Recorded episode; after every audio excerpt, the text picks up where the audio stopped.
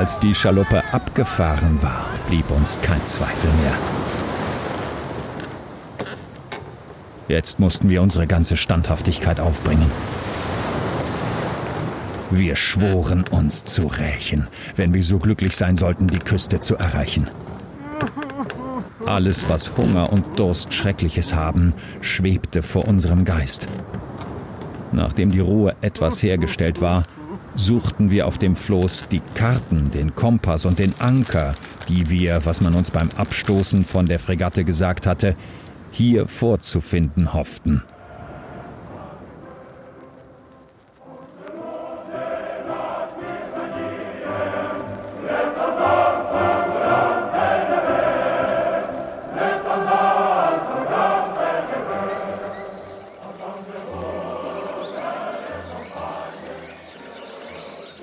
Es ist ein warmer Herbsttag Mitte Oktober.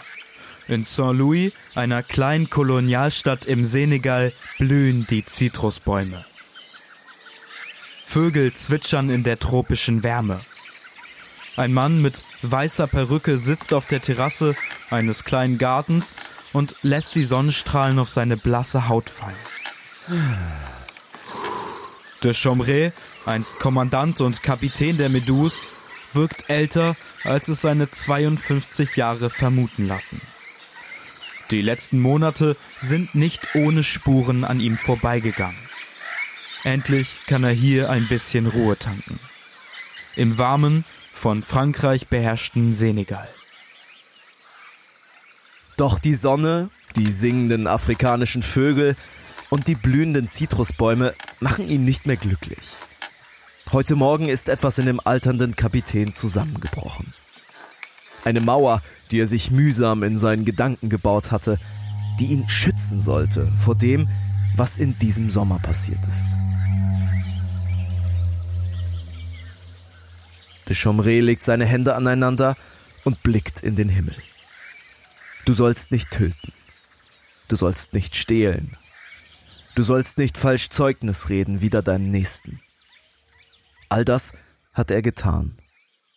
Und bis zu diesem Tag hat er gehofft, dass trotzdem alles gut werden würde. Am Ende gab es kaum Überlebende. Die Toten waren einfache Seeleute oder niedere Soldaten und nur zwei von ihnen hatten einen Bericht geschrieben. Irgendein junger Marinechirurg und ein einfacher Ingenieur. De Chomré hat ihre Namen längst vergessen. Zwei unwichtige Menschen. Die Aufzeichnungen der beiden waren sowieso völlig haarsträubend. Angeblich soll es auf dem Floß zu Mord und Kannibalismus gekommen sein. Natürlich hat die französische Regierung das ganz schnell unter den Teppich gekehrt. Keiner der Minister möchte, dass so etwas an die Öffentlichkeit gerät. Im Interesse Frankreichs hätte die Sache so still wie möglich beendet werden sollen. Doch dann ist irgendwas schiefgegangen. Heute Morgen standen Schmalz und Renault ganz aufgeregt vor seiner Tür. Sie hatten eine Zeitung in der Hand und damit vor Deschomrés Gesicht herumgefuchtelt, als wollten sie eine Fliege vertreiben. Es war ein englisches Blatt, und als der Kommandant es in die Hand genommen und zu lesen begonnen hatte, sind ihm die Schweißperlen auf die Stirn getreten. Unter einer reißerischen Überschrift, bei der es klar um die Katastrophe ging, waren einzelne Absätze abgedruckt. Es waren wortwörtliche Auszüge aus dem Bericht der beiden Schiffbrüchigen, diesem Marinechirurg und dem Ingenieur. Irgendjemand hat den verdammten Bericht doch noch veröffentlicht.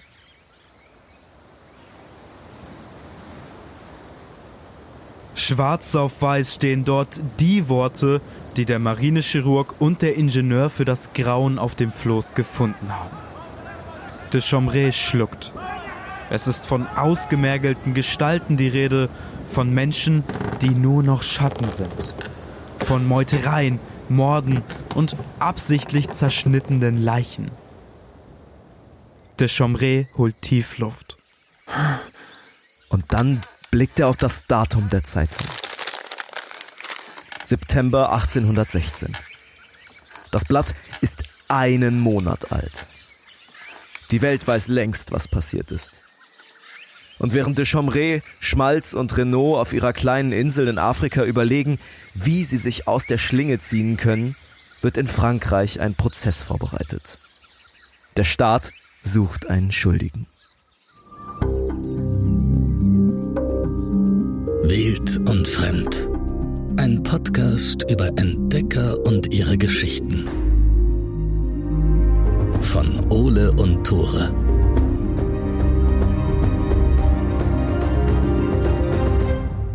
Moin, herzlich willkommen zurück zu Wild und Fremd, eurem Main Character Podcast. Ich bin Ole. Ich bin Tore, ich bin der Main Character dieses Podcasts. Vielen Dank für die Einladung. Ein Scheiße. Vielen Dank für die Einleitung, Mr. Sidekick. Ich bin, ich bin die Sidequest, die man hier erfüllen muss. Bist du die, was ist, was wäre deine Sidequest? Meine Sidequest ist so viel Uni-Stuff anhäufen, dass sich die Medusa-Folge um eine Woche verschiebt. Alter. Das hat relativ gut geklappt. Uff. Burns. Ich bin nicht prepared. Es ist früher Morgen und Ole roastet mich schon. Wir nehmen an einem Freitag auf und Sonntag wird die Folge rauskommen. Wir haben richtig, richtig Bock. Es ist so ein unfassbar geiles Skript. Wirklich. Hier steht noch NPC-Talk daneben. Genau, äh, wir wollten eigentlich in der Einleitung ein bisschen über dieses Ding NPC versus Main Character sprechen. Es gibt's ja mittlerweile so, ich fühle Main Character Vibes und andere Leute bezeichnen Menschen als NPCs. Genau, also ich will es ganz kurz nochmal erklären. Also Main Character ist so die Hauptperson. Wenn Leute so denken, so, ich bin hier die Hauptperson. Das finde ich mega nervig, wenn Leute auftreten und sagen, hallo, ich bin der Main Character, ich bin die Hauptperson irgendwie echt frech, weil die sagen das ja Sinn. nicht, aber sie tun halt so. Nein, Leute sagen das actually. Also ich Wirklich? habe Freunde in meinem Umkreis, die sagen, ich bin hier schon der Main Character. Ja, Was? actually ja. Mhm. Leute habe ich lange nicht mehr gesehen, aber Shoutout an dieser Stelle kurz, raus. ups, ey, oh, genau, NPC ist heißt äh, NPC ist glaube ich non Non-playable Character. Yes, sir. Also sind, eigentlich kommt es aus einem, ich sag immer der Computerspiele. Videospielbranche. Wie, aus der Wenn du Videospielbranche, ein genau. Spiel spielst und dich in der Welt bewegst, dann laufen da ja meistens noch andere Leute rum. Und das sind dann Und das sind dann häufig, wenn du nicht mit anderen Leuten spielst, irgendwelche Sachen, die der Computer vorgibt. Irgendwelche Leute, die da halt so standardmäßig rumlaufen. Zum Beispiel die Busfahrer in der Stadt oder so. Und das sind NPCs. Non-playable Characters, NPCs. Ich würde es gerne verurteilen, dass man sagt, voll das NPC-Denken. Ich finde das ich auch, nicht. ich finde das auch total blöd. Das ich finde das super blöd. Aus diesem, boah, ich habe so einen Podcast gehört von so einem AfD-Sympathisanten.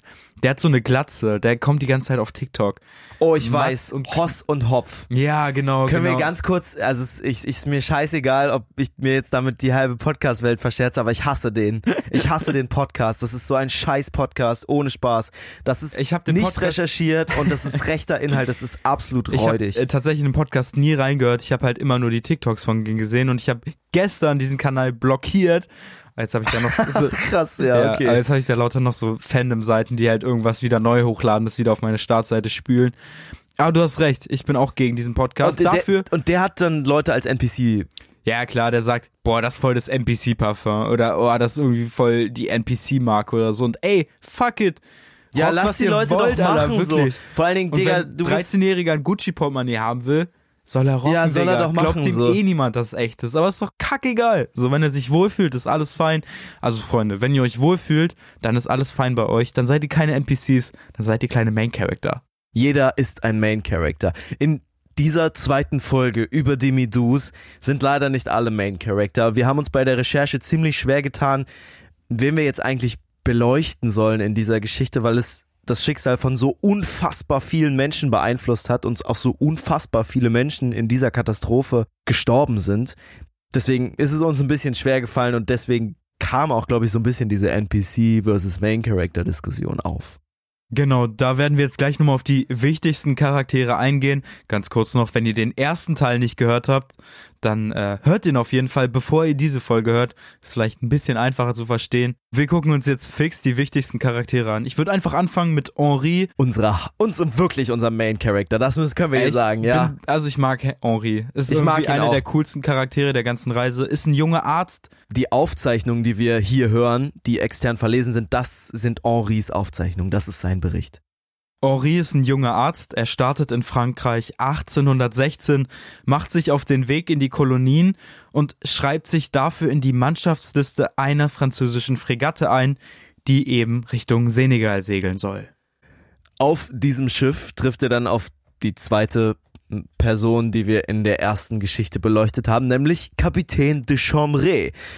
Die Story von de Chambray ganz kurz zusammengefasst ist äh, auch eine sehr wilde Geschichte. Ist seit, der Typ ist seit 20 Jahren nicht mehr zur See gefahren, hat auch noch nie ein Schiff befehligt, war irgendwie zur richtigen Zeit am richtigen Ort. Ist nach außen hin wirkt er eigentlich wie so ein sehr erfahrener Kapitän, aber innerlich ist er halt voller Zweifel und Unsicherheit, weil er noch nie so ein Kommando hatte und es aber alle von ihm erwarten, dass er das kann. Diese Selbstgefälligkeit, die zerfällt vor allem, wenn er auf Schmalz trifft. Wir erinnern uns Gouverneur Schmalz. Lächeln an die letzte Folge. Genau, es ist Gouverneur. Er ist privilegiert. Er ist so ein bisschen der wahre Chef an Bord. Und de Chambray kuscht vor ihm. Schmalz hat eigentlich auch überhaupt gar keinen Plan von der Seefahrt. Aber beide vertrauen zusammen, also de Chambray und Schmalz, einem anderen, einem dritten, etwas zwielichtigen Typen. Der auch mittlerweile an Bord ist, und zwar Richefort, der Hochstapler. Wir erinnern Vor. uns. Legende. Wegen dem ist dann auch am Ende die ganze Sache passiert. Und Tore, kannst du uns die Story noch einmal zusammenfassen, damit alle neuen HörerInnen jetzt auch wissen, wo wir uns gerade befinden? Sehr gerne. Ich versuch's kurz zu halten. Also Henri de Chambray, Schmalz, Richefort und äh, ganz viele andere Menschen, fast 400 andere Menschen segeln auf der Meduse Richtung Afrika. De Chambray hat keinen Plan vom Navigieren, Schmalz hat keinen Plan vom Navigieren. Der einzige, der so tut, als ob er einen Plan hätte, ist dieser Hochstapler Richefort, der übrigens als Passagier eingeschrieben ist. Der mogelt sich so ein bisschen an die Spitze der Kommandokette und führt das Schiff am Ende auf die Arguin-Sandbank. Das ist eine ja, ziemlich gefährliche Untiefe vor Afrika. Checkt Instagram at wild und fremd, da haben wir euch so einen kleinen Post zu der Aguin-Sandbank hochgeladen und erklärt, warum die so unfassbar gefährlich ist. Die Meduse setzt auf und de Chambray beschließt, das Schiff zu verlassen. Obwohl es eigentlich, es geht nicht unter, es sitzt eigentlich nur auf dieser Sandbank fest. Entscheidet sich das erste Mal offensichtlich falsch hier. Ja, das Problem ist, sie haben viel zu wenig Rettungsboote an Bord und dann hat aber Schmalz eine Idee, wie man die ganze Lage lösen könnte. Schmalz Vorschlag ist, nicht einfach ein Boot zu nehmen und diese so ein bisschen zwischen Küste und Schiff hin und her zu transferieren. Genau, muss man sagen, ne? Die sind relativ nah an der Küste. Genau, also sie könnten hin und her fahren, könnten dann alle Leute von dem Schiff runterholen und an die Küste bringen, dann wären sie in Sicherheit. Das wäre die naheliegende Lösung. Schmalz entscheidet sich anders. Der sagt, hey, wir bauen einfach ein Floß, packen die Boote da so drumherum und schicken uns dann alle zusammen auf die Reise. Das heißt, das eigentliche Schiff, die Meduse, geht hier schon verloren und alle müssen eben dieses Floß schleppen, damit sie es an Land schaffen. Auf das Floß sollen dann die Vorräte und der Großteil der Menschen. Die anderen Boote sollen auch besetzt werden und genau, dann wollen sie zusammen halt an die Küste von Afrika. Das Floß wird dann auch gebaut aus den Teilen der Meduse, die man eben dann so abnimmt. Das Problem ist, es ist sehr janky zusammengebaut. Also Ja. man sieht das auch. Und sobald die ersten Leute draufgehen, sackt das auch richtig im Wasser ein. Am Ende sind ungefähr 150 Leute auf diesem Floß. Die stehen alle mittlerweile bis zur Hüfte im Wasser und warten jetzt, dass die Boote sie ziehen. Das ist ein unglaublich chaotisches Bild. Wir haben jetzt hier 150 Leute, die auf einem Floß stehen. Dann haben wir ein paar Boote drumherum und die sollen jetzt alle zusammen irgendwie an das Land bringen. Es geht natürlich alles schief, deswegen bewegen wir uns hier auch bei Wild und Fremd. Bei uns geht immer alles schief. Hier lassen ein paar Boote die Seile fallen, bei den anderen löst sich das. Am Ende ist nur noch Schmalz mit dem Floß verbunden. Aber Schmalz hat keinen Bock, in seinem Boot das Floß alleine zu ziehen. Und so gibt er dem ersten Offizier Renault den Befehl, okay, auch wir kappen jetzt die Leine. Und so rudern die Boote alle alleine Richtung Festland und das Floß verbleibt in den Wellen. Und das, obwohl alle zusammen vorher noch geschworen haben auf die französische Flagge, egal was passiert, wir erreichen das Festland. Finde ich irgendwie immer noch so krass. Dieses Bild, was sich von Schmalz da in mein Gedächtnis gebrannt hat, ist auf jeden Fall immer noch da. Und man muss sich das vorstellen, ne? Die Leute stehen jetzt mit diesem Schwur noch im Kopf auf dem Floß bis zur Hüfte mit Wasser. Ich will gar nicht wissen, wie man sich fühlt in der Situation. Ja, die sehen halt einfach, dass die einzige Rettung, die sie haben, diese Boote, sich immer weiter von ihnen entfernen, dass sie keinen Seilkontakt mehr zu ihnen haben. und dass sich das Floß von selber nicht vor oder zurück bewegen kann. Man muss sich vorstellen, da stehen jetzt insgesamt 146 Männer auf dem Floß und eine Frau. Also das Floß ist auch natürlich völlig überfüllt. Und es ist auch ein Riesenchaos. Die rufen, die schreien, die Sonne brennt, die ersten haben Hunger, Durst.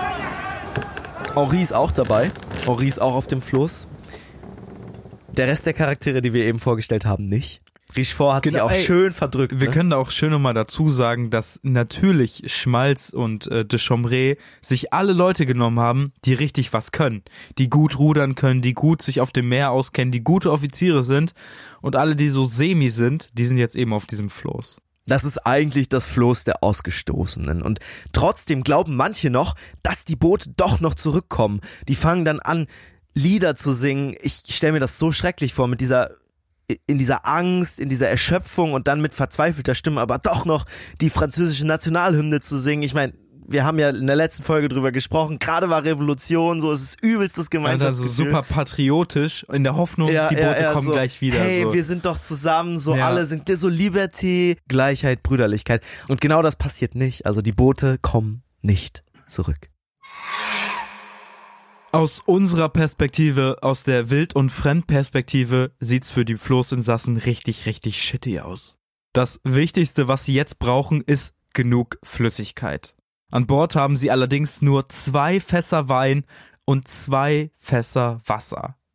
Das reicht bei normalen Rationen für fast 150 Menschen vielleicht einen Tag.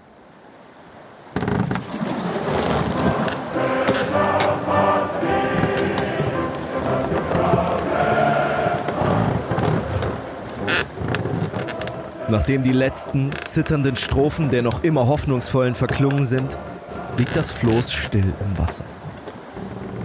Die Kehlen der Verlassenen sind leer geschrien, der Optimismus versungen. Es ist ein merkwürdiger Anblick. 147 Oberkörper ragen aus den Wellen, klammernd, zappelnd, ihre Füße auf ein paar zusammengebundenen, groben Balken. Ab jetzt ist das Floß der Medus auf sich gestellt. Es gibt wenig, was Menschen in solchen Situationen Halt gibt. Das Wasser steht ihnen ja jetzt wortwörtlich bis zum Hals und da ist nichts, woran man sich festklammern kann. Sie alle sind aus ganz unterschiedlichen Gründen auf dem Floß gelandet, kommen aus völlig verschiedenen gesellschaftlichen Schichten und viele sind nicht mal gebürtige Franzosen. Und doch entsteht jetzt etwas wie stille Eintracht auf dem Floß. Egal ob Soldat, Seemann, Passagier oder Ehefrau, ein Gedanke schweißt sie zusammen. Es ist der Hass auf den ersten Offizier Renault. Die Person, die die letzte Leine zu ihnen losgelassen hatte. Die Person, die vor ihrer aller Augen gerufen hatte, wir verlassen sie. Und mit diesem Hass erwacht so ein professioneller Tatendrang an Bord des Floßes. So ein bisschen, als ob die jetzt sagen würden, okay, wir wurden verlassen, wir sind die Ausgestoßenen, aber wir kommen zurück. Wir zeigen es diesem fucking Renault, wir zeigen es dem Schmalz, dass wir es auch, wenn wir die ausgestoßen sind, doch noch schaffen. Wir haben ja eben schon mal darüber gesprochen, dass sich Schmalz und äh, de Chambray die besten Leute geschnappt haben. Und ich finde, das sieht man einfach an dem dienstältesten Offizier auf Weißt, dem weißt du, was Floß. es bedeutet, Dienstälteste? Ich musste das googeln, was ich dachte, das wäre Ja. der Älteste. Nee, der, der am längsten im Dienst ist, der am längsten Dienst geleistet hat. Genau, also der quasi am höchsten im Rang ist. Okay, der Ranghöchste, nicht der am längsten. Ich glaube, es ist in dem Fall synonym, weil wenn du Offizier bist in Frankreich in der Zeit, dann durchstreitest du automatisch irgendwelche Ränge. der dienstälteste Offizier auf dem Floß ist ein 23-jähriger Typ namens Codin. Der ist aber schon ziemlich schwer krank und kann sich kaum bewegen. Deswegen übernehmen Henri und sein auf der Reise gewonnener Freund, der Ingenieur Correa, das Kommando. Henri lässt zuerst die einzige Nahrung, die sie haben, austeilen. Das ist ein Sack mit durchgeweichten, in Salzwasser getränkten Schiffszwieback. Und das ist so wenig, dass der auch direkt weggesnackt wird und sie ab jetzt keine feste Nahrung mehr haben. Immerhin haben sie jetzt einen vollen Magen und damit beginnen die Menschen nun alle Fässer und Kisten zu durchsuchen, die zwischen den Planken treiben. Man hatte ihnen vorher einen Kompass und Karten versprochen, aber davon ist nichts auffindbar. Das ist auch so dreist, ne? Ich glaube, Renault hat auch noch versprochen, dieser erste Offizier, der nachher die Leine losgelassen hat, so, ja, ja, ihr kriegt das alles, ihr kriegt das alles, kein Problem. Das Ding ist, Karte und Kompass an sich wären gar nicht mal so hilfreich gewesen, denn ich meine, gut, dann kannst du zwar bestimmen, wo du bist, wenn du fähig bist, aber du musst ja dieses Kackfloß auch steuern können. Genau, und das macht man auf Flößen in der Regel mit einem Anker. Immer wenn die Strömung oder der Wind ungünstig stehen, wirft man den aus, um nicht abzutreiben. Wenn es einen dann wieder in die gewollte Richtung treibt, dann lichtet man den Anker und lässt sich wieder mitnehmen. Lifehack, wenn man mal einen Floß baut, immer Anker mitnehmen. also hast du Bock, in den nächsten Wochen mal einen Fluss zu bauen? Ich hätte schon Bock, mit dir einen Fluss zu bauen.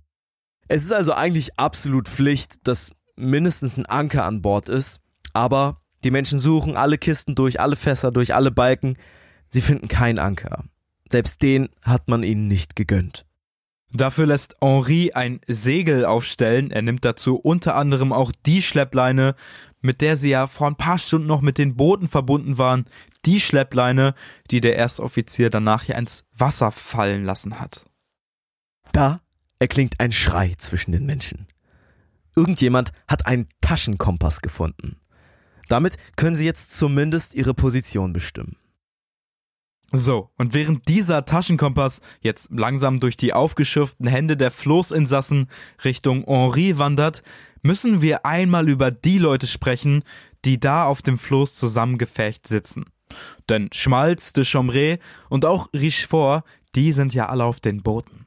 Genau, die sind ja gar nicht mehr da. Das heißt, jetzt haben wir es mit neuen Charakteren, mit neuen Main Characters und NPCs zu tun. Vielleicht mit geileren. Also ich war enttäuscht ich hoffe, von allen drei. Ich hoffe, ja, ich war von allen drei ziemlich enttäuscht, das stimmt. Es gibt auf diesem Floß mehrere Parteien. Soldaten, Seeleute, über die Offiziere haben wir schon gesprochen. Es gibt auch Arbeiter, es gibt auch noch ein paar Passagiere. Die Offiziere sind so die auffälligste Gruppe, würde ich sagen. Die erkennt man ganz gut an ihren roten Röcken. Und das sind auch die, die gesellschaftlich noch am höchsten gestellt sind. Henri und Korea zählen formell auch zu den Offizieren. Sie haben, sind zwar jetzt keine Offiziere an sich, aber sie sind halt vom Rang her gleichgestellt. In der Maschinerie der französischen Kriegsmarine sind diese Offiziere auf dem Floß aber eher kleine Rädchen. Ne? Das hattest du ja schon gesagt. Der Dienstälteste ist 23. Ja. Das sind die NPCs unter den Offizieren, könnte man vielleicht sagen. Die Soldaten sind die größte Gruppe an Bord es war so ein bisschen die allerletzten, die niedrig gestellteste Gruppe, deswegen auch in so großer Zahl. Über die werden wir später nochmal sprechen, denn die werden irgendwann zu einem richtig dicken Problem. Dann haben wir noch die Seeleute und die Arbeiter leider nur sehr wenig gute Seeleute, weil auch hier We remember ja, Schmalz, und, und Chomré haben, haben schon aussortiert. Haben sie haben richtig zugegriffen und sich die besten ge gesnackt. Ist natürlich richtig kacke, ne? Jetzt hast du an äh, auf dem Floß vielleicht noch so fünf bis zehn Seeleute, die sich gut auskennen und das ist einfach ein fucking Floß so. Ja, was du nicht steuern kannst. Ja. Es gibt auf diesem Floß aber noch ein paar wirklich interessante Charaktere, zum Beispiel den Schiffsjungen Leon. Wir wissen nicht, wie alt Leon ist, nur dass er wahrscheinlich der jüngste an Bord ist und damit nicht älter als 14 oder 15. Wir wissen auch, dass er damals wohl noch sehr kindisch aussieht. Dann haben wir natürlich Henri, unseren Main Character. Dazu kommt jetzt noch Korea. Wir haben eben schon so ein bisschen über diesen Ingenieur gesprochen. Der ist mit ein paar Arbeitern auf das Floß gekommen, wahrscheinlich auch mehr oder weniger aus Zufall. Ich glaube, Korea hat sich entschieden zu gehen, weil seine ganzen Arbeiter halt aufs Floß sollten. Und hat er gesagt, ja, Digi, dann gehe ich auch. Und die beiden werden schnell Freunde. Und wir haben eine Frau an Bord. Wir nennen sie die Viviandière. Warum? Das erfahrt ihr später. Sie ist die Ehefrau eines Soldaten, so ungefähr in ihren 40ern und kommt aus ärmlichen Verhältnissen. Und das ist die einzige Frau, ne? Ja, das ist, das ist Wahnsinn. Das also, ist krass. Also da haben sie dann durchgezogen, haben gesagt, okay, die meisten Frauen packen wir auf die Rettungsboote, aber diese Frau, ich weiß gar nicht, warum sie auf dem Floß ist. Vielleicht, weil ihr Mann auf dem Floß ist? Wir werden da gleich auf jeden Fall nochmal drüber talken. Jetzt schließen wir einmal die Augen. Im Westen sinkt die Sonne hinter den Horizont. Rot leuchten die Spitzen der kleinen Wellenkämme. In weiter Ferne aber vom Floß aus noch zu erkennen, erhebt sich ein dunkler, zackiger Schatten. Das ist das Wrack der Meduse, ihres Mutterschiffes. Henri zittert. Er weiß, dass einige dort geblieben sind. Entweder weil sie sich nicht auf das Floß getraut hatten oder weil es ihnen schlicht zu voll war. Wie es ihnen wohl geht? Sie sind noch verlassener als seine Leidesgenossen, aber immerhin haben sie es trocken unter Deck. Wer weiß, wie lange das Wrack noch steht. Vergeblich hört man in dieser Nacht ein Schnarchen vom Floß hinaufsteigen. Die See ist unruhig. Wie in einem überfüllten Wellenbad werden die Floßinsassen Brust an Brust hin und her geworfen.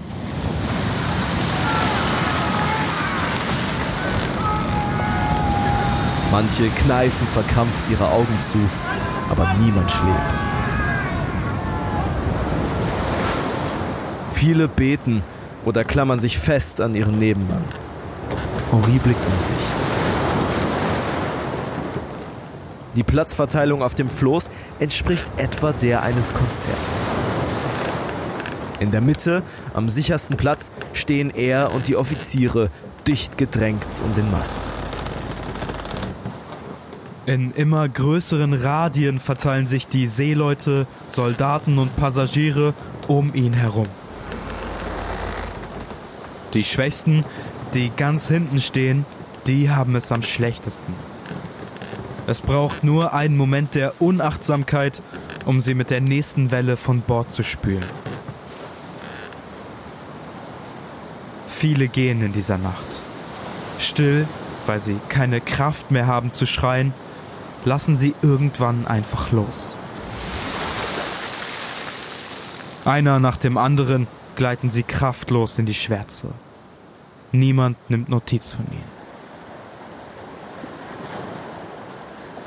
Um sich und die anderen zu beruhigen, geht Henri im Kopf alle Möglichkeiten durch. Dass sie hier allein gelassen worden sind, steht fest. Nichtsdestotrotz haben sich Schmalz und de Chambray als Schiffsführer verpflichtet, niemanden im Stich zu lassen. Selbst wenn keins von den Booten mehr umdreht, zum Festland ist es ja gar nicht so weit. Wenn dort der Großteil der Passagiere aussteigt und nur noch die kräftigsten Ruderer zurück zum Floß paddeln, dann könnten sie vielleicht schon am nächsten Abend gerettet sein. Das reicht zwar nicht, dass alle überleben, aber hoffentlich die meisten. In dieser Nacht lässt Henri ein paar Leinbeutel mit Schießpulver an der Mastspitze verbrennen. Falls irgendein Schiff vorbeikommen sollte, könnte es so auf sie aufmerksam werden. Und falls nicht, immerhin würden die Leute in den Booten das Leuchten bemerken und sich vielleicht an ihre Leidensgenossen erinnern. Das Feuer brennt hell, fast weiß am Mast. Nur einen kurzen Moment lang erhält es die erschöpften Gesichter der Verlassenen. Im Flackern erkennt Henri Lücken in der Menschenmasse. Er weiß nicht, dass dort die ersten Leichen treiben, eingeklemmt in den Holzbalken des Flosses.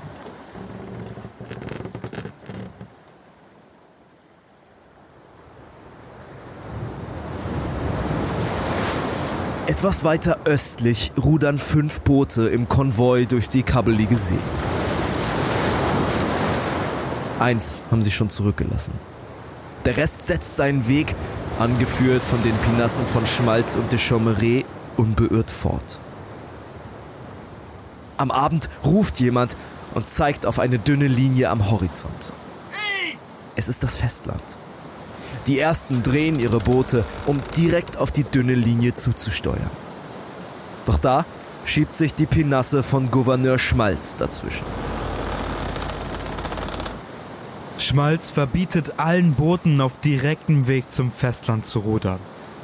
Stattdessen sollen sie gemeinsam mit ihm südwärts steuern und erst in Saint-Louis an Land gehen. Ein Umweg von mehreren Tagen.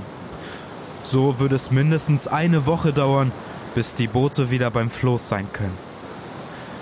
Viele schauen jetzt fragend zu de Chambray, der ja eigentlich der Kommandant der Flotte ist. Doch der wiederholt nur tonlos den Befehl des Gouverneurs. Alle hier ankern und am nächsten Morgen Kurs Saint-Louis. In der Nacht findet auch in den Booten kaum jemand Schlaf. Viele haben ein schlechtes Gewissen, die Floßinsassen einfach so sich selbst zu überlassen. Sie haben das Floß ja selbst gesehen und jeder kann sich ausmalen, dass man damit unmöglich eine Woche lang auf See überleben kann. Die dünne Linie am Horizont winkt verführerisch in der Dämmerung. Da schreit jemand auf. Ein Mann zeigt mit dürrem Finger Richtung Westen. In weiter Ferne, an den Unterseiten der tief hängenden Wolken, spiegelt sich ein helles Flackern.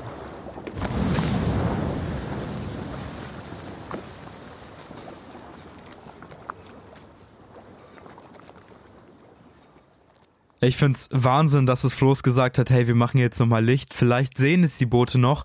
Die Boote sehen das, sie wissen, dass auf dem Floß gerade wahrscheinlich richtig die Scheiße am Dampfen ist und fahren dann halt einfach weiter irgendwo anders hin. Manche haben auch gedacht, es wären Geister. Also manche auf den Booten haben das gesehen, haben gesagt, es sind Geister. Oh, krass, krass. Und es sind ja auch irgendwie Geister, ne? Ja, Also- safe. Und ich meine, die Leute auf den Booten, natürlich wissen die, dass es denen auf dem Floß wahrscheinlich nicht so gut geht.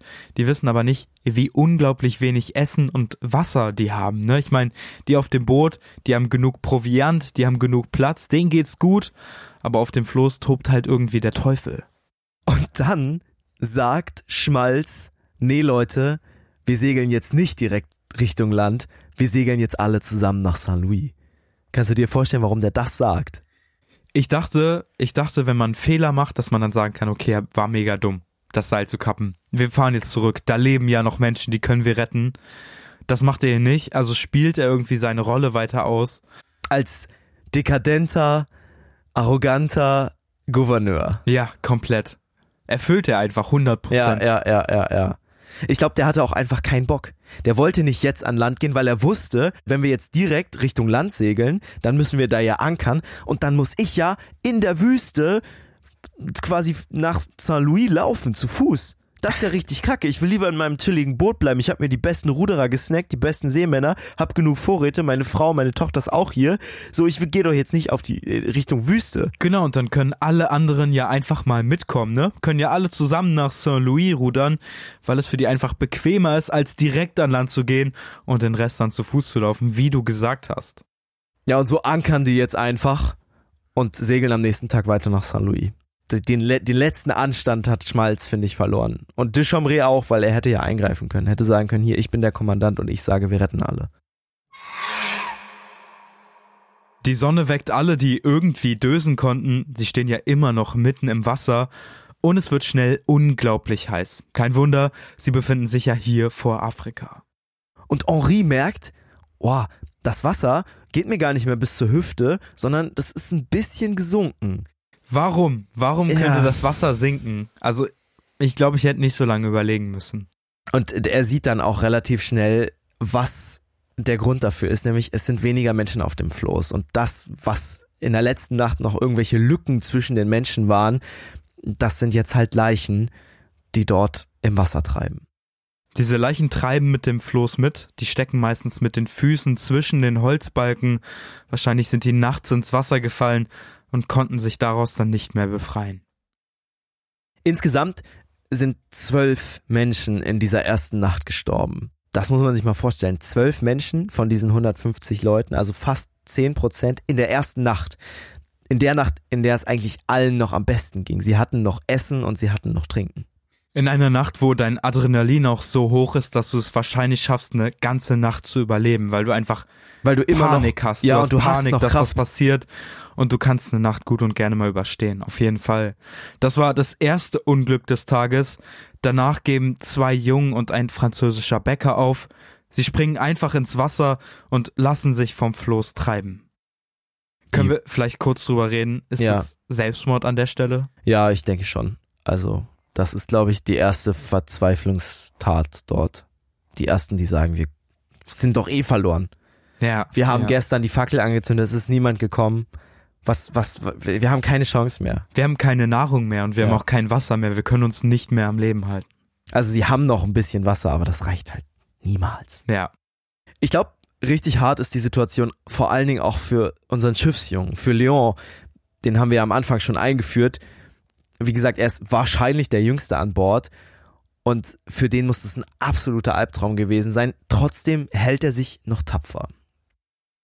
Was sich aber bei jedem bemerkbar macht, das ist auf jeden Fall der Schlafmangel. Sie haben jetzt schon die zweite Nacht in Folge null Stunden und null Minuten geschlafen und das führt teilweise zu sehr absurden Szenen. Genau, in der ersten Nacht waren sie ja noch an Bord der Meduse und es war mega das Chaos, aber da hat halt auch niemand gepennt, als sie auf die, auf das Floß und auf die Boote übergesetzt sind. Und das ist, es war so krass. Henri schreibt es in seinen Aufzeichnungen, dass irgendwann einer der Seeleute komplett ausrastet, der einfach um sich schlägt, einfach rumschreit und ruft, ich will nur meine Hängematte, gib mir nur fünf Minuten, ich will fünf Minuten einmal die Augen zu machen, einmal trocken sein, einmal liegen. Irgendwie kann ich mir das, ich kann mir das vorstellen. Du kannst dich ja nicht mal hinlegen, weil da ist Wasser und neben dir sind zehn Leute, die stehen neben dir und die gehen nicht. Ja, Du, ja, kannst, ja. du kannst einfach nicht pennen und ich kann mir das so vorstellen. Und ich glaube auch Henri selber, der muss richtig, richtig krass aufpassen, dass er nicht selber in so eine kleine Traumwelt abdriftet. Wir müssen dazu sagen, Henri fühlt sich immer noch verantwortlich für alles, was hier passiert. Ja, er hat sich so ein bisschen zum Kommandanten des Flosses aufgeschwungen. Korea, sein Freund, der Ingenieur, der hat länger aufgegeben. Der driftet jetzt immer wieder in seine Traumwelt ab. Die zweite Nacht bricht über das Floß herein. Viele haben ihre Kleidung im Wasser verloren. Von oben sehen die Schiffbrüchigen aus wie ein einziger, zappelnder, nackter Organismus auf dem Meer. Wie ein schwimmendes Nest aus Mehlwürmern, deren Körper sich unaufhörlich aneinander schmiegen, um dem tödlichen Nass zu entkommen. Immer wieder gleiten Körper ab und verschwinden unter dem Wasser. Manche lassen ganz bewusst los. Leon, der Schiffsjunge, steht am Rand der auf- und abwogenden Menge und klammert sich mit weißen Fingern an ein Tau. Seine Hände sind vom Wasser verschrumpelt. Die aufgeschraubten Beine brennen furchtbar im Salzwasser. Und trotzdem versucht er, in diesem ganzen Chaos irgendwie zu schlafen.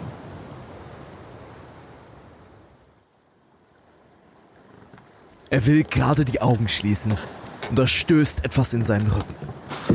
Leon dreht sich um. Hinter ihm drängeln sich ein paar wütend aussehende Männer durch die wogenden Körper. Ihre Augen sind voller Wut und Entschlossenheit. Erschreckt versucht der Schiffsjunge Platz zu machen. Die Männer sehen unheimlich aus. Manche tragen eine kreisförmige, vernarbte Wunde auf der Haut. Es sieht aus wie ein Zeichen. Die Zeichenträger zwängen sich ruppig an Leon vorbei und steuern auf die Mitte des Flosses zu.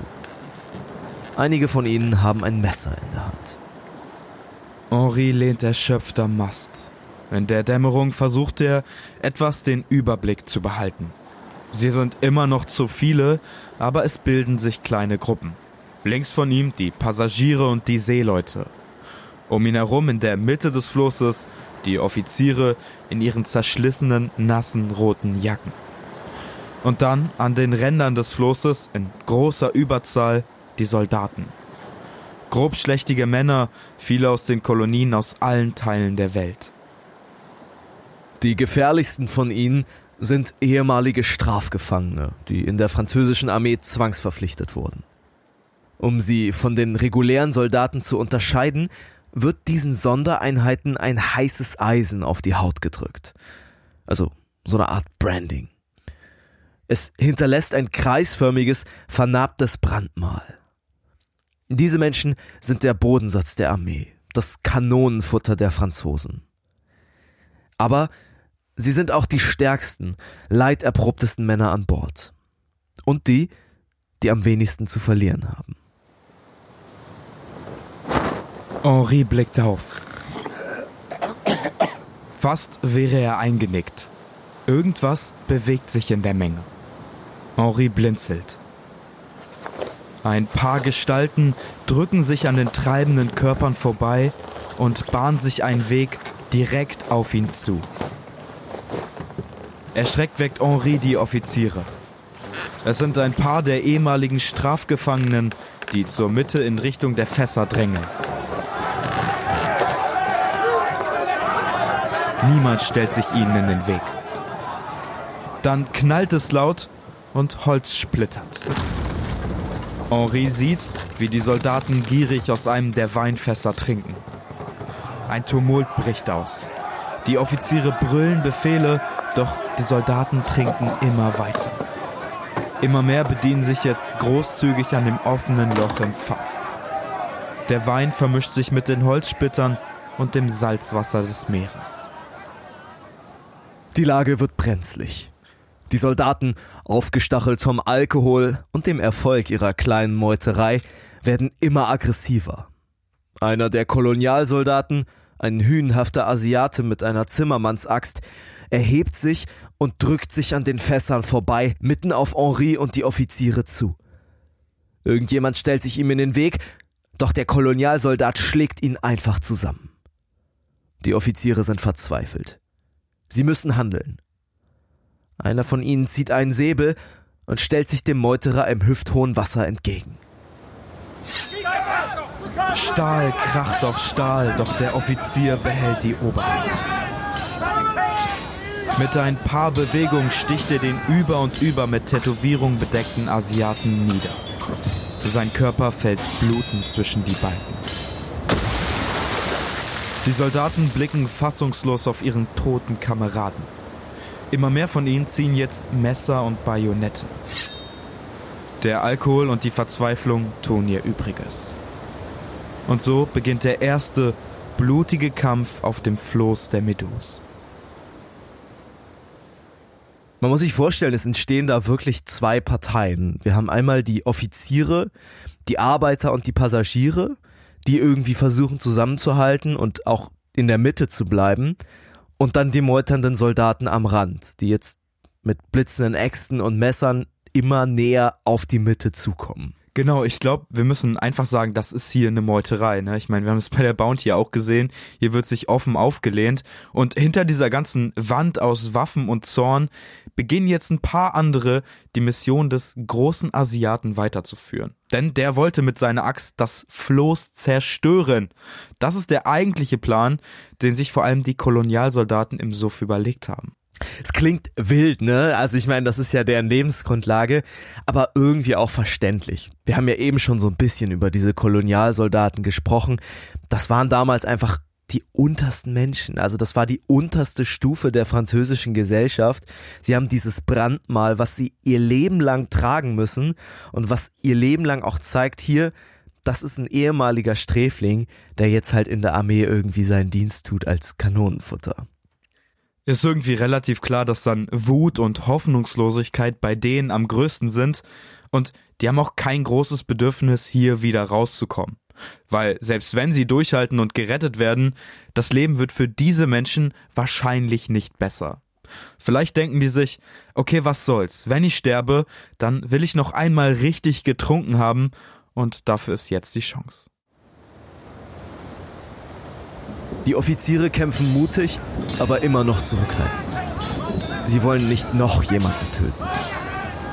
Die Meuterer sind klar in der Überzahl und drängen immer weiter zur Mitte. Da knarzt es und Henri sieht, wie der mühsam aufgestellte Mast einstürzt. Das Segel reißt und fällt auf die Kämpfenden. Jetzt lassen auch die Offiziere ihre Hemmungen fallen und kämpfen verbissen gegen die Übermacht. Sie wissen, wenn sie das Kommando verlieren, dann ist es nur noch eine Frage von Stunden, bis das Floß auseinanderfällt. Irgendwann in dieser Zeit erwacht auch Korea, der Ingenieur, endlich aus seinem langen Fiebertraum. Blinzelnd sieht er, wie Henri kämpft. Auch die Passagiere, von denen manche vielleicht noch nie einen Säbel in der Hand gehalten haben, fechten jetzt mit den Offizieren gegen die Übermacht der Soldaten. Manche, die keine Waffe haben, kratzen und beißen in ihrem Wahn mit den bloßen Händen. Henri verliert zwei Finger und wird bis aufs Blut in die Schulter gebissen. Das schäumende Seewasser zwischen den Kämpfenden färbt sich rot. Korea rappelt sich auf. Plötzlich platscht es laut. Ein gellender Schrei fährt durch das Gebrüll, wie eine dünne Nadel durch groben Stoff. Ein paar Soldaten haben die Vivandière über Bord geworfen, die einzige Frau des Flosses. Korea sieht, wie sie hilflos im Wasser strampelt. Er bindet sich ein Seil um die Hüfte und springt hinterher. Benommen zieht er ihren nassen, kalten Körper aus dem Wasser und lehnt ihn gegen ein leeres Fass. In der Dunkelheit spürt Korea den schwachen Atem der Viviandaire. Beide hocken und stehen halb im Wasser zwischen den Floßbalken. Da schlägt die Frau ihre Augen auf. Tränen glitzern auf ihren blassen, knochigen Wangen. Sie hat überlebt. Korea will schon zurück zu Henri, doch die Viviandaire hält ihm am Arm fest. Umständlich kramt sie etwas aus ihren Taschen hervor. Es ist eine kleine Schnupftabakdose, die sie Korea zum Dank für alles überreicht. Der Ingenieur ist gerührt. Eigentlich findet er das Zeug scheußlich, aber diese Blechdose ist das Letzte, was die Frau noch bei sich hat. Als der Morgen graut, ebbt das Gebrüll ab. Die Soldaten kämpfen nicht mehr. Henri steht in der Mitte des Flosses und versorgt seine Wunden. Korea und die Vivandière hocken noch immer zusammen an das Fass gelehnt. Die aufgehende Sonne taucht ihre Gesichter in dunstiges Licht. Und dann beginnt die Vivandière zu erzählen. Sie erzählt Korea von ihrem Leben in Armut, wie sie im Süden Frankreichs schon als kleines Kind ständig arbeiten musste, wie sie sich dann irgendwann den Soldatentrupps angeschlossen hat, die durch das Land zogen wie sie im Tross von Napoleon nach Italien gereist ist und wie sie dort den Soldaten immer von ihrem kleinen, fahrbaren Stand gegeben hat. 20 Jahre lang hat sie vom Krieg gelebt. Viviandaires waren damals relativ üblich in den französischen Armeen. Der Begriff beschreibt Frauen, die nicht aktiv gekämpft haben, aber die Soldaten mit Wein und gegebenenfalls auch mit anderen Lebensmitteln versorgt haben. Ja, das waren auch oft einfach die Frauen der Soldaten, die dann halt einfach mitgekommen sind in den Krieg, weil sie allein nicht überleben konnten. In den napoleonischen Kriegen haben diese Viviandaires aber auch zum Beispiel medizinische Grundversorgung geleistet. Also die wurden ein richtig, richtig wichtiger Teil der Armee. Also so, so eine Art Krankenschwester oder Ärztin vielleicht auch. Unsere hier namenlose Vivian, der erzählt Korea ja, dass sie im Tross von Napoleon nach Italien gereist ist. Das kann man sich bei der napoleonischen Armee dann auch wirklich so vorstellen. Da kamen nach den regulären Soldaten mindestens nochmal genauso viele Menschen mit Wagen, Maultieren und Vorräten, um die Armee zu versorgen. Und natürlich, die kriegen den Krieg voll mit. Unsere Vivandière hat also in ihren 20 Jahren Dienst quasi von Feldzug zu Feldzug gelebt. die war immer unter Männern, musste im Kanonenrauch quasi ihre Waren verkaufen. Am Ende ist Vivandière auch ein sehr allgemeiner Begriff. Also es kann durchaus auch eine Frau bezeichnen, die halt im Tross mitgelaufen ist, weil sie eine Prostituierte war. Das war vor allen Dingen in den napoleonischen Kriegen auch ein großes Thema. Es ist nicht ganz klar, was diese Vivandière hier in unserer Geschichte wirklich gemacht hat, ob sie einfach nur Waren verkauft hat oder ob sie auch eine Prostituierte war. Aber ich glaube, man kann sich vorstellen, was diese Frau in ihrem Leben schon so mitgemacht hat. Mit solchen Situationen kennt sie sich aus, sie ist jetzt wieder unter Männern als einzige in einer ziemlich hoffnungslosen Situation. Immerhin ist an diesem Morgen etwas Ruhe auf dem Floß eingekehrt. Die Offiziere stehen jetzt in der Mitte, verschnaufen kurz, aber sie konnten ihren Posten halten. Denn die verbleibenden Soldaten haben sich tatsächlich zurückgezogen. Manche versuchen noch immer heimlich die Seile des Floßes durchzuschneiden. Wenn das bemerkt wird, kommt es zu kleinen Scharmützeln, aber an sich ist die Lage wieder einigermaßen entspannt. An diesem Tag zählt Henri nur noch 60 Überlebende. Der Rest ist bei der Schlacht oder in der Nacht ums Leben gekommen. Das Wasser steht ihm jetzt also nur noch bis zu den Knien. Der Kampf hat sie zwar leichter gemacht, aber fast jeder von ihnen ist verletzt. Und Verletzung und Salzwasser ist keine geile Kombi. Nein. Das brennt unfassbar. Ja, das muss richtig gebrannt haben. Trotzdem durchstöbert Henri, der ja auch zwei Finger verloren hat, und sicherlich auch nicht mehr der fitteste ist zu diesem Zeitpunkt, der durchstöbert jetzt ihre mickrigen Vorräte. Und dabei findet er allerdings nur noch ein einziges Fass. Ein einziges Weinfass. Sie hatten ja noch zwei Wasserfässer. Das eine Weinfass hatten die Soldaten aufgebrochen. Das andere Weinfass, da haben sie schon ein bisschen was rausgenommen und zwei Wasserfässer. Aber diese beiden Wasserfässer sind nicht mehr da. Wahrscheinlich sind sie im Kampf über Bord gegangen. So krass, so krass, dass sich da Leute aufspielen und sagen, ich kämpfe jetzt, um Alkohol zu bekommen und danach können wir sterben. Ja, danach ist es ja. mir egal. Ja, ja, ja. Aber ich fand es so, also bei der Recherche habe ich diesen, diesen Kampf erst gar nicht gecheckt, weil ich gedacht habe, ihr seid doch schon, das ist doch schon das Ende der Fahnenstange. Viel schlimmer kann es doch nicht werden. Und jetzt kommt da ein Kampf, wo halt Dutzende Menschen sterben auch. Also, Ich finde das so krass, weil wir uns auf diesem Floß die ganze Zeit in einer Extremsituation befinden, wo alle jederzeit sterben können. Und das ist irgendwie immer so ein guter Boden für Kämpfe. Wenn deine Situation aussichtslos ist, dann entstehen Kämpfe irgendwie immer sehr, sehr viel schneller, habe ich das Gefühl. ja, es ist so ein Ausbrechen von Regeln. Auch gerade, glaube ich, für die Soldaten. Die sehen vielleicht auch, das ist jetzt hier nicht auf dem Kasernenhof, wo im Zweifelsfall 30 Leute mit Prügelstöcken kommen und mich wieder in meinen, in meinen Toss da prügeln. Genau, hier, kann gewinnt ich, der genau, Stärkste. Der hier- Stärkste ja. ist der Boss. Ja, ja, ist so ein bisschen so eine Herr der Fliegen-Handlung irgendwie, ne? Ja! Oh Das mein Gott, ich habe auch richtig doll an Herr der Fliegen gedacht in der Zeit. Ja, Das ja, habe ja. ich krass daran erinnert auf jeden Fall. Immerhin haben sie jetzt etwas mehr Platz. Während Henri und ein paar der weniger Verletzten den zusammengestürzten Mast wieder aufrichten, wird dem Marinechirurg das Ausmaß des Kampfes der letzten Stunden klar. Die Hälfte der 60 Überlebenden ist quasi schwer verletzt. Die Vivandière hat wahrscheinlich eine gebrochene Hüfte. Diese wirklich armen Gestalten werden keine weitere Nacht überleben. Und Henri selbst auch nicht, wenn sie nicht endlich etwas zu essen finden. Und dann hat irgendjemand eine Idee. Und zwar, lass uns doch eine Angel bauen. Erstmal sind alle begeistert dabei. Die Soldaten sind jetzt nach ihrem Rausch wieder friedlich. Die fertigen sogar extra für diese Angel kleine Haken aus ihren Erkennungsmarken. Die haben ja so, kennst du das? Von so Soldaten, das gibt's auch bei den Amis zum Beispiel. Das sind so, die hast du so im Hals hängen. So Blechstücke sind Ach das. so, wenn Plaketten. du, ah, wenn du stirbst, dann weiß Genau, man, genau, du kannst du einen rausbrechen. Oh, ja, Und okay. daraus machen die jetzt Haken.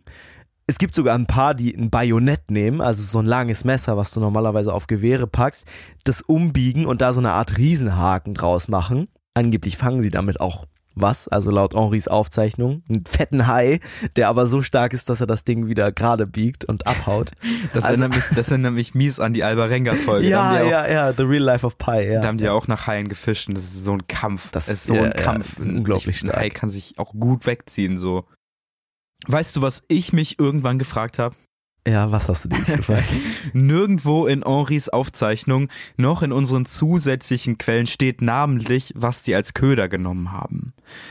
Und ganz safe, man braucht einen Köder, damit ein Fisch überhaupt anbeißt. Ja, das ist wahrscheinlich auch der Grund, warum sie es vorher nicht gemacht haben, weil sie hatten keinen Köder. Jetzt haben sie eigentlich auch keinen Köder. Aber ihr könnt ja mal raten, was sie genommen haben. Genau, wir würden hier nochmal eine Triggerwarnung aussprechen. Also es ist ganz, ganz es kommt ein bisschen Triggerwarnung. spät, aber ähm, genau, also es würde jetzt natürlich auch ein bisschen um Kannibalismus gehen. Die Köder, die sie genommen haben, ist eben das Fleisch von toten Menschen. Damit haben sie eben auch diesen Hai versucht zu angeln und ja, diese Körperteile werfen sie jetzt ins Wasser, um Fische damit anzulocken. Ich glaube, nachdem sie diese Köder präpariert haben, ist auch so ein bisschen so eine Barriere gebrochen. Dieses, wir dürfen kein Menschenfleisch antasten. Es ist ja wirklich so eine echt krasse Ethikdebatte, was man in so einer Situation machen kann.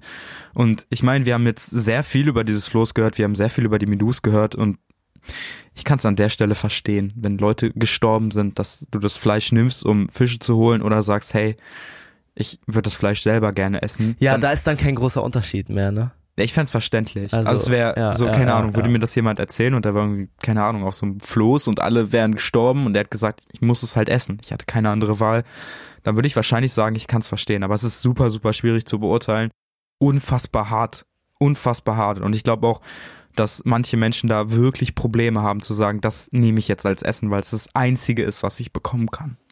Sie fangen auf jeden Fall auch erstmal keine Fische. Also das ist ziemlich erfolglos. Am Ende kriegen sie ja so ein paar kleine, aber dieses Fleisch selber anzutasten ist ziemlich inevitable. Es ist in dieser Zeit, wahrscheinlich während des vierten Tages auf See, als das wohl zweitschlimmste passiert, was später in Henris Bericht stehen wird.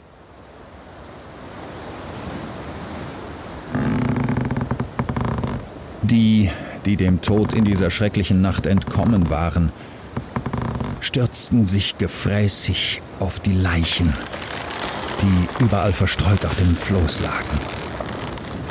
Sie zerschnitten sie und manche verschlangen sie sofort.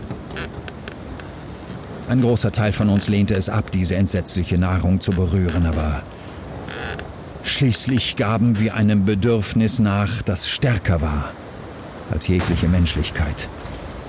Diese schreckliche Mahlzeit war die einzige erbärmliche Chance, um unsere Existenz noch etwas zu verlängern. Ich schlug vor, die blutigen Stücke zu trocknen, um den furchtbaren Geschmack loszuwerden. Manche widerstanden dem Drang noch immer. Ihnen wurde eine größere Ration Wein zugeteilt. Henri ist selbst erstmal nichts. Er ist ein sehr religiöser Mensch und es ekelt ihn auch noch zu stark an, aber er stellt was sehr Merkwürdiges fest. Der Hunger wird dann nochmal viel größer, wenn man neben sich andere kauen sieht. Das heißt, die, die jetzt noch kein Menschenfleisch essen, die fangen an, auf ihren Gürteln oder auf ihrer Kleidung herumzukauen.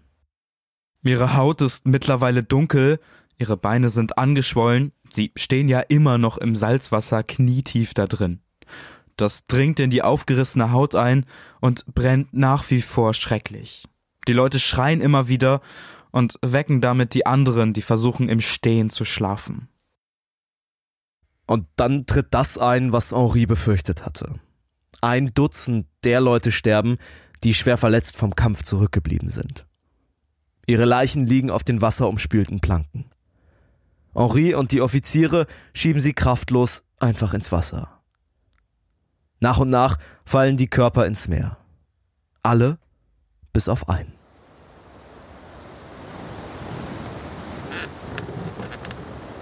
Der nächste Tag ging vorbei, ohne dass unser Leiden weniger wurde. Die Nacht brach herein und wir versuchten etwas Ruhe zu finden. Immer wieder unterbrochen von grausamen Träumen. Dann ging die Sonne das vierte Mal seit dem Verlassen unseres Schiffes am Horizont auf. Und ihre Strahlen leuchteten über unseren Kummer. Zwölf unserer Gefährten sind in der Nacht gestorben. Wir übergaben ihre toten Körper der See. Einen behielten wir an Bord. Er sollte unsere Nahrung für den Tag sein. Ich frage mich die ganze Zeit, wie geht's jetzt eigentlich den Leuten auf den Beibooten? Wie geht's Schmalz und de Chomray, die ja unbedingt direkt nach Saint-Louis rudern wollten? Die sind da mittlerweile angekommen, tatsächlich. Aber nicht im Verbund. Nicht alle sechs Boote haben es direkt nach Saint-Louis geschafft. Ich glaube, nur de Chomray und Schmalz in ihren eigenen Booten sind dort heile angekommen. Die anderen sind vorher umgedreht und sind direkt aufs Land zugesteuert, weil die Boote von denen einfach so überfüllt waren. Die mhm. haben gesagt, wir schaffen das nicht. Ja. Manche befinden sich auch immer noch auf See und die beiden Boote, die jetzt in Saint Louis angekommen sind, die kümmern sich jetzt endlich fünf Tage nach der Katastrophe um mögliche Rettungsaktionen. Ja, absolutes, wirklich absolutes Desaster, was sowohl Schmalz auch de Chomré bislang aufgeboten haben. Ne? Das ist keine, keine gute Führungskraft, die sie zeigen. Ja, die verdrängen das. Die mir das ist es wichtiger, hier vernünftig bei der Insel anzukommen, als wenn da draußen über 150 Leute sterben. Weißt du, was ich glaube? Ich glaube, Schmalz und de Chomré sind ja super unterschiedlich, ne? Und ich glaube, beide haben so eine sehr fatalistische Ader, die solche Katastrophen heraufbeschwört. Schmalz ist einfach, ich glaube, der ist einfach arrogant. Der sieht einfach nicht, dass diese Leute auf dem Floß genauso viel wert sind wie er selbst. Der sagt einfach, ja, das ist halt Bruchschaden. Und ich glaube, de Chomré verdrängt das. Der versucht einfach nicht darüber nachzudenken und versucht einfach la la la, ich mach die Augen zu, ich mache ja nur das, was Schmalz macht und das wird schon irgendwie alles. Ich finde es immer so interessant zu fragen, haben sich die Leute danach selber verurteilt für das, was sie gemacht haben? Und da bin ich mir bei Schmalz relativ sicher, dass dem was scheißegal war Ja, und dass ja. er gesagt hat, Das glaube ich auch. ich gehe gut, ich kann vor Gott gehen und kann sagen, ich habe alles richtig Ja, gemacht. ja, so, ne? ja, ja, ja. War ja nicht meine Schuld, dass sie da umgekommen sind. Und das finde ich so krass. Und ich glaube, bei Deschamps ist es ähnlich wie bei Schmalz. Aber lass uns zurück zum Floß, denn dort werden die Zustände immer schlimmer. Wir haben ja schon über den Schiffsjungen Leon gesprochen, der tapfer durchgehalten hat, aber der kann jetzt nicht mehr. Er kriecht über die liegenden Körper und ruft nach seiner Mutter. Dabei rempelt er die Leute teilweise richtig an, aber niemand kann ihm ernsthaft böse sein. Er ist halt wirklich noch ein Kind. Sie geben ihm schon mehr Ration, viel Wein, weil die sehen einfach, hey, der stirbt gerade. Ein Licht, was nicht mal lange gebrannt hat, erlischt schon wieder im Sturm, den ein unfähiger Kapitän, ein kaltblütiger Gouverneur und ein Hochstapler entfacht haben. 30 Leute sind sie jetzt noch. Der Wein, sie haben ja sonst nichts anderes mehr, reicht für vier weitere Tage maximal. Am sechsten Tag stirbt Leo. Und auch für den Rest sieht's nicht gut aus. Die Vivandière zum Beispiel hat eine gebrochene Hüfte, fällt immer wieder in Ohnmacht. Und die einzigen, die jetzt wirklich noch fit sind, sind Henri, Correa und 13 weitere Leute. Und die beraten sich jetzt. Die schauen sich um, überlegen sich, was können wir jetzt machen. Henri ist der einzige Arzt und der schaut sich halt vor allen Dingen die anderen Leute an und merkt, die sind eigentlich tot. Also diese zwölf weiteren Leute, zwölf, 13, 14 weiteren Leute, selbst wenn die in den nächsten Stunden gerettet werden würden, halten die das nicht durch. Also auch so eine gebrochene Hüfte zum Beispiel, ne, ist in der Zeit, es ist eigentlich ein Todesurteil. Gerade auf so einem Floß. Du hast einfach keine Arztausrüstung. Du hast überhaupt keine Möglichkeiten, hier jemanden zu behandeln, der offensichtlich einen Bruch davon getragen hat. Und ich meine, Hüftbruch ist ja nicht wie ein Armbruch oder so. Da Ja, kann es ja ja, passieren, ja. okay, der Arm wächst irgendwie falsch zusammen, du kannst noch weiterleben damit. Aber eine Hüfte Keine, ich weiß es nicht, Kaliber. also wir sind ja auch beide keine Ärzte, aber allein, dass diese, diese ich habe mal ein Arztbuch gelesen, deswegen bin ich schon ein kleiner Arzt. die Vivon, der immer wieder in Ohnmacht fällt. So, das müssen unglaubliche Schmerzen sein. Und als sie sich da so beraten, ne, mit Henri, der sagt, jo, das wird hier echt, also die werden das definitiv nicht überle überleben. Das machen die natürlich leise, das, das machen die nicht laut. Macht irgendjemand eine unheimliche Rechnung. Das ist jetzt die Art Rechnung, die man bei jeder Expedition macht, die unfassbar schief geht. Ich habe da immer wirklich so ein Eisexpeditions-Flashback, wenn ich solche Rechnungen höre. Und es kommt da irgendwie auch häufig vor. Hier kommt es jetzt auf dem Floß vor. Er sagt, wenn nur noch die Hälfte verpflegt werden muss, dann reicht der Wein doppelt so lang. Andere wenden ein, man kann den Kranken doch jetzt nicht einfach gar nichts mehr geben und einfach nur dabei zusehen, wie sie auf dem Floß verdursten. Tja, und dann melden sich vier Freiwillige. Die fittesten unter den Schiffbrüchigen. Sie bekommen Säbel und Bajonette ausgehändigt. Die anderen drehen sich weg. Die Vivandière schreit nicht, als sie getötet wird. Fast alle der Todgeweihten sind bewusstlos oder im Delirium. Es platscht, als die erschlagenen Körper einer nach dem anderen über Bord gerollt werden. Danach entsorgt die kleine Gruppe auch noch die Säbel und Bajonette, mit denen sie die Menschen erstochen haben. Was eine krasse Entscheidung. Das ist hier einfach Mord. Das ist nicht, wir essen irgendwie die Körperteile toter Männer oder wir angeln damit Fische, sondern sie töten aktiv Männer und Frauen. Henri und Correa haben auch noch Tage später von diesen toten Menschen geträumt. Und ja, es ist aber also halt, das belastet die halt auch krass, ne? Klar, am Ende ist immer eine Gemeinschaftsentscheidung. Ja, ich ja, meine, klar. hätten die sich dagegen gestellt, dann wäre es ja wahrscheinlich zu einem Kampf gekommen oder man hätte zumindest sprechen können. Und ich glaube, dass Henri und Correa nicht mehr so viel eingewendet haben. Nee. Und auch diese Bindung, die Correa ja noch vor ein paar Tagen mit der Vivandière geknüpft hat. Er hat sie ja gerettet, so sie hat ihm ihre Schnupftabakdose geschenkt, das letzte, was sie hatte und ihr ganzes Leben erzählt. Die ist jetzt halt ja, nicht mehr da so, weil jetzt geht's halt ums Überleben. Ich glaube, wenn sie es nicht gemacht hätten, dann wären sie auch alle gestorben. Das muss man fairerweise auch sagen.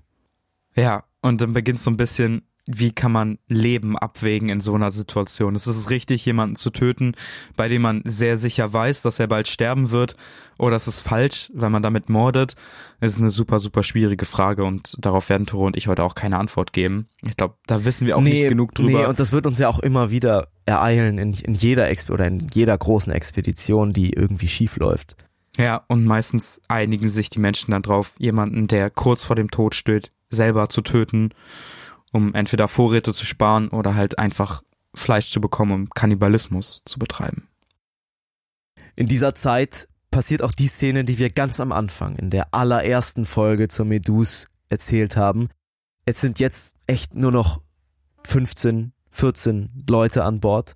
Sie haben sich ein kleines Podest gebaut. Sie schlafen eigentlich nur noch. Mittlerweile treibt das Floß nicht mehr unter Wasser, sondern auf der Wasseroberfläche. Sie sind furchtbar schwach, sie haben echt nur noch ein Drittel Fass Wein. Und dann kommt dieser weiße Schmetterling und setzt sich auf das Segel. Und da entbrennt dann auch, also das weckt die Leute auf, die Leute, die den sehen, und da entbrennt dann auch eine richtige Schlacht, weil manche den essen wollen. Den Schmetterling, ja. da, ich glaube, das ist irgendwie nochmal so ein krankes Zeichen, wie heftig dieser Hunger ist, dass man sich streitet, wer einen Schmetterling essen darf. Ja, ja, ja. Am nächsten Morgen kommen noch mehr Schmetterlinge. Irgendwie so ein bisschen so wie weiße Blütenblätter im Frühling, die ja. so über die Schiffbrüchigen flattern. Und ich glaube, ich hätte da drin auch ein Zeichen gesehen. Ziemlich safe. Ist es ja auch. Ich meine, wenn viele Schmetterlinge kommen, dann kann das Land nicht mehr so weit entfernt sein. Und ich glaube, das gibt denen so ein bisschen Hoffnung. Also das Floß wird dann nochmal umgebaut, irgendjemand findet eine kleine Zitrone in seinen Taschen. da habe ich ist, auch äh, gefragt, so Digga, hättest du dich mal früher geben können. Also die ist, die ist wahrscheinlich so komplett zerschrumpelt und so. Und, das fand ich noch krasser, eine Parfumflasche taucht auf. Die ist leer, also die ist komplett leer, mhm. so wie meine 30 Parfumflaschen bei uns so Toro sammelt die. Toro hat ein Sammelsurium an Parfümflaschen, damit man sagt, ich rieche aber ja, gut. Da kann man nämlich, da kann man nämlich, wenn man Hunger und Durst hat, kann man da zweimal dran riechen. Das machen die nämlich an dieser Parfümflasche. Die riechen da zweimal dran und danach hat man kurz kein Durst und kein Hunger mehr. Diese Parfümflasche wird irgendwie voll zum Paradies. Jeder darf zweimal dran riechen. Und dann ist für einen Moment das Leid, der Hunger und der ganze Durst vergessen. Okay, aber zweimal riechen an einer Parfümflasche lindert deinen Durst jetzt halt nicht wirklich, ne? Das macht dich halt nur kurz ein bisschen glücklich und danach stürzt du in noch tiefere Verzweiflung. Der Durst macht sie einfach wahnsinnig. Wir kennen das ja auch von, zum Beispiel von Aaron Walston oder Antoine de Saint-Exupéry, dass man einfach, das ist sowas anderes als Hunger, glaube ich. Hunger macht einen so schlapp und langsam müde, aber Durst macht dich irgendwann wahnsinnig. Du mm, brauchst mm. irgendwann Wasser. Ich hätte gedacht, dass die Leute dann irgendwann alle anfangen, Seewasser zu trinken, weil es oft Leute machen, die draußen sind, auch wenn die wissen, dass Seewasser jetzt nicht so das ist, was man trinken sollte.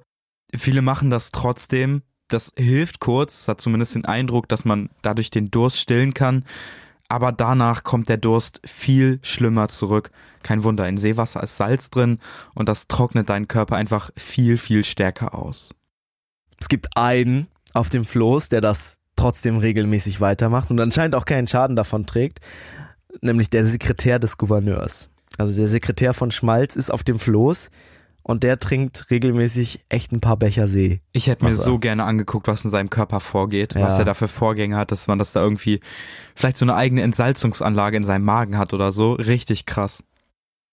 Wenn man jetzt das Floß von oben sehen würde, dann würde man zwischen den liegenden Körpern mittlerweile auch so kleine Blechbecher sehen, in denen eine gelblich-braune Flüssigkeit schwappt. Ich glaube, wir können uns vorstellen, was es ist. Die es Leute, ist Urin. Ja, die fangen an, ihren eigenen Urin zu trinken. Erstmal nur so ein bisschen mit den Lippen fühlen und irgendwann trinken sie das halt alle. Und Henri, der wieder voll in seinem Arztmodus ist, obwohl sie wirklich in einer absolut brutalen Situation sind, stellt fest, dass der Urin von manchen Leuten besser schmeckt als der von anderen. Das heißt ja aber auch, dass er nicht nur sein eigenes Urin getrunken hat, sondern auch das Urin von anderen Menschen und dass sich die Männer wahrscheinlich irgendwann einfach alle zusammen einen Becher geteilt haben. Henri schreibt es nicht, dass sie sich einen Becher teilen, weil es wahrscheinlich auch sehr entwürdigend wäre in der Zeit. Mm, absolut. Aber absolut. Das, das deutet ja klar darauf hin, dass er es zumindest probiert hat. Wir können ja noch einmal ganz kurz über den Zustand sprechen, den wir auf dem Floß haben. Wir haben da jetzt äh, lauter Männer liegen, die irgendwie selber alle so ein bisschen in einer Art Delirium liegen, die viel schlafen, die nur ab und zu aufwachen, ein bisschen Urin trinken und dann wieder einschlafen. Und ich glaube, dass viele jetzt schon dem Tod näher sind als dem Leben und einfach warten, bis irgendeine Welle kommt und sie von dem Floß runterholt. Ja. Und dann sehen sie ein Schiff am Horizont. Und ich glaube, diesen Moment, den müssen wir mal von Henri selbst beschreiben lassen. Selbst diejenigen, die sich schon seit mehreren Tagen nicht aufrichten konnten, schleppten sich zum Heck des Floßes, um das Schiff zu sehen. Tränen der Freude rollten über unsere abgezehrten Wangen. Man denke sich 15 Unglückliche, fast ohne Bekleidung, am ganzen Körper und im Gesicht von der Sonne fürchterlich verbrannt. Zehn konnten sich kaum rühren. Unsere hohlen und fast wilden Augen gaben uns ein noch scheußlicheres Aussehen. Wir waren nur noch Schatten von Menschen. Das Schiff, von dem sie gerettet werden, ist die Argus. Das ist eins der Schiffe, mit dem die Meduse nach Afrika segeln wollte und dann aber vorausgeprescht ist und schön auf die Sandbank raufgekloppt ist. Und die Besatzung der Argus ist natürlich erstmal völlig entsetzt, nimmt die Leute auf, versucht sie so gut es geht zu versorgen und segelt dann mit allen Überlebenden zurück in den Senegal nach Saint-Louis. Henri beginnt bei der Heimkehr nach Frankreich einen Bericht an die Behörden zu schreiben. Da beschreibt er so ein bisschen die Vorfälle während des Schiffbruchs und die Vorfälle auf dem Floß. Und er gibt die weiter, und zwar an das Journal des Débats, eine französische Zeitschrift, die diese Berichte am 13. September 1816 veröffentlichte. Aber, muss man dazu sagen, in sehr geschönter Version. Also da wurden die krassen Parts rausgeschnitten und auch nur, weil die im Marineministerium nicht aufgepasst haben. Die wollten nämlich eigentlich den Bericht deckeln. Komplett. Und dieser Bericht hat trotzdem einen riesigen Skandal ausgelöst. Die Minister und Behörden haben zahlreich versucht, sich aus der Angelegenheit irgendwie herauszureden, haben auch keine Entschädigung bezahlt. Ja, und in, in, diesen, in dieser Zeit, man muss sich das vorstellen, sitzen Schmalz, Deschambre und auch der erste Offizier Renault auf Saint-Louis und chillen ihr Leben. Also jetzt mittlerweile nicht mehr, weil sie wissen, okay, die Scheiße ist veröffentlicht worden. Ja, aber nur, weil sie wissen, die Scheiße ist veröffentlicht worden. Ja. Hätte nie jemand darüber gesprochen, ja, wären alle ja, gestorben, ja, dann wäre das für die scheißegal gewesen. Leider wissen wir nicht, was mit Richefort passiert ist, nachdem er ja auch in den Beibooten dann auf Saint-Louis angekommen ist. Richefort war ja dieser Hochstapler, der eigentlich alles verursacht hat. Aber es ist sehr wahrscheinlich, dass dadurch, dass de Chambray und Schmalz die Sache ja möglichst unter den Tisch kehren wollten, dass der überhaupt nicht belangt wurde für den Shit. Und der war als Hafenmeister eingeplant in Saint-Louis. Also es ist sehr gut möglich, dass in dieser Zeit im Hafenhäuschen von Saint-Louis dieser Richefort saß. Und wer weiß, was er noch dafür Shit gebaut hat als Krass. Hochstapler. Diese ganze juristische Aufarbeitung der Ereignisse erfolgt dann tatsächlich vor einem Kriegsgericht und de Chambray wird schuldig gesprochen. Und zwar zu drei Jahren Festungshaft. Festungshaft ist in dieser Zeit schon relativ hart, muss man sagen. Also, das ist nicht, du hast ein bisschen Hausarrest. Vor allen Dingen für einen Deschambre mit so einem klangvollen Namen und so guter gesellschaftlicher Stellung. Ja, es ist ja auch eine Zeit, in der die gesellschaftliche Stellung eine riesige Rolle bei Prozessen gespielt hat und es nicht dieses Gleichheit-Ding war, ne? Also wir sind vor Gericht alle gleich, ja. galt damals halt Hashtag halt überhaupt nicht. Freiheit, Gleichheit, Brüderlichkeit. Ja, das Gott. war in Frankreich halt damals absolut nicht so. Klar, wir können uns jetzt auch noch darüber unterhalten, ob diese drei Jahre angebracht sind, ob wir Schlimmeres erwartet hätten, ob wir enttäuscht sind. Ob wir ich hätte erwartet, dass Schmalz noch verurteilt wird. Der Bastard hat das Floß gebaut. Oder zumindest vorgeschlagen, dass das Floß gemacht werden soll. Der hat gesagt, hier, wir retten die jetzt nicht, wir fahren jetzt alle zusammen nach Saint-Louis. Ich kann relativ gut verstehen, dass Schmalz nicht verurteilt wurde, weil derjenige, der die Entscheidung letztendlich getroffen hat, das war nicht Schmalz. Schmalz hat Ideen gegeben. So, natürlich, die Ideen waren jetzt alle nicht geil, aber das Chomré hat die Ideen umgesetzt. Ja, ja. Und dass Schmalz wirklich ein kleiner Pisser war. Also wirklich, mochte den überhaupt nicht.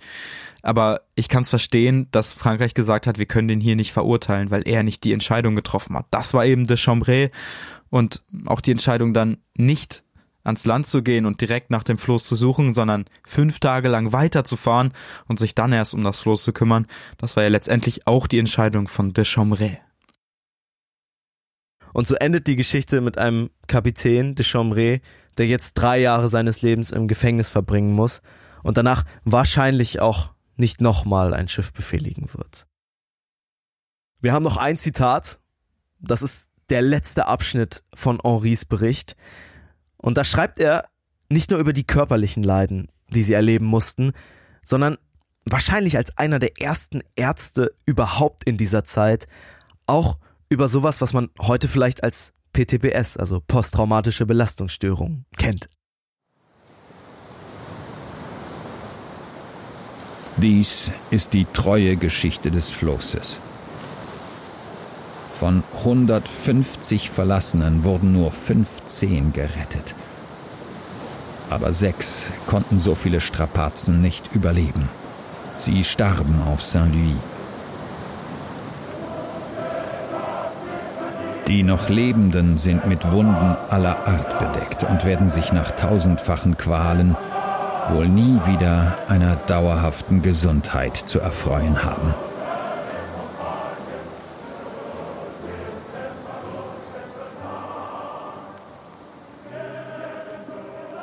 Das war's von uns. Henri und Correa treffen daraufhin in Frankreich einen aufstrebenden Maler und der stellt ihnen ein paar Fragen zu diesem Unglück auf dem Floß und kurz darauf wird ein wunderschönes Bild veröffentlicht, das heute im Louvre in Paris hängt. Checkt das auf jeden Fall aus. Wenn euch diese Folge gefallen hat, dann lasst uns gerne eine Bewertung da, folgt uns auf Instagram at wild und fremd, schreibt uns eine Mail info at wildundfremd.de wenn euch die Folge gefallen hat, ihr uns mögt oder ihr uns nicht mögt, ganz egal, unterstützt uns gerne bei Steady. Wir haben zwölf Leute, die uns unglaublich unterstützen und bei denen würden wir uns gerne kurz bedanken. Lieben Dank an Daniel Wiss, Frederik Hanke, Sandrine May, Astrid Berggold, Margarete Ottlick, Zucht und Zucker, Nico Grundhöfer, Simone Lersch, Nicole Kuhlmann, Sandra Frese, Triton Fischbart und Daniel Eid. Vielen Dank an euch. Das war's von uns. Das war's von uns, haben wir schon gesagt. Haben wir schon gesagt. Das haben wir am Anfang schon gesagt. Freunde. Dann hören wir uns in der nächsten Woche. Nächste Woche gibt's die Weihnachtsfolge. Seid prepared. Bis dann. Tschüss.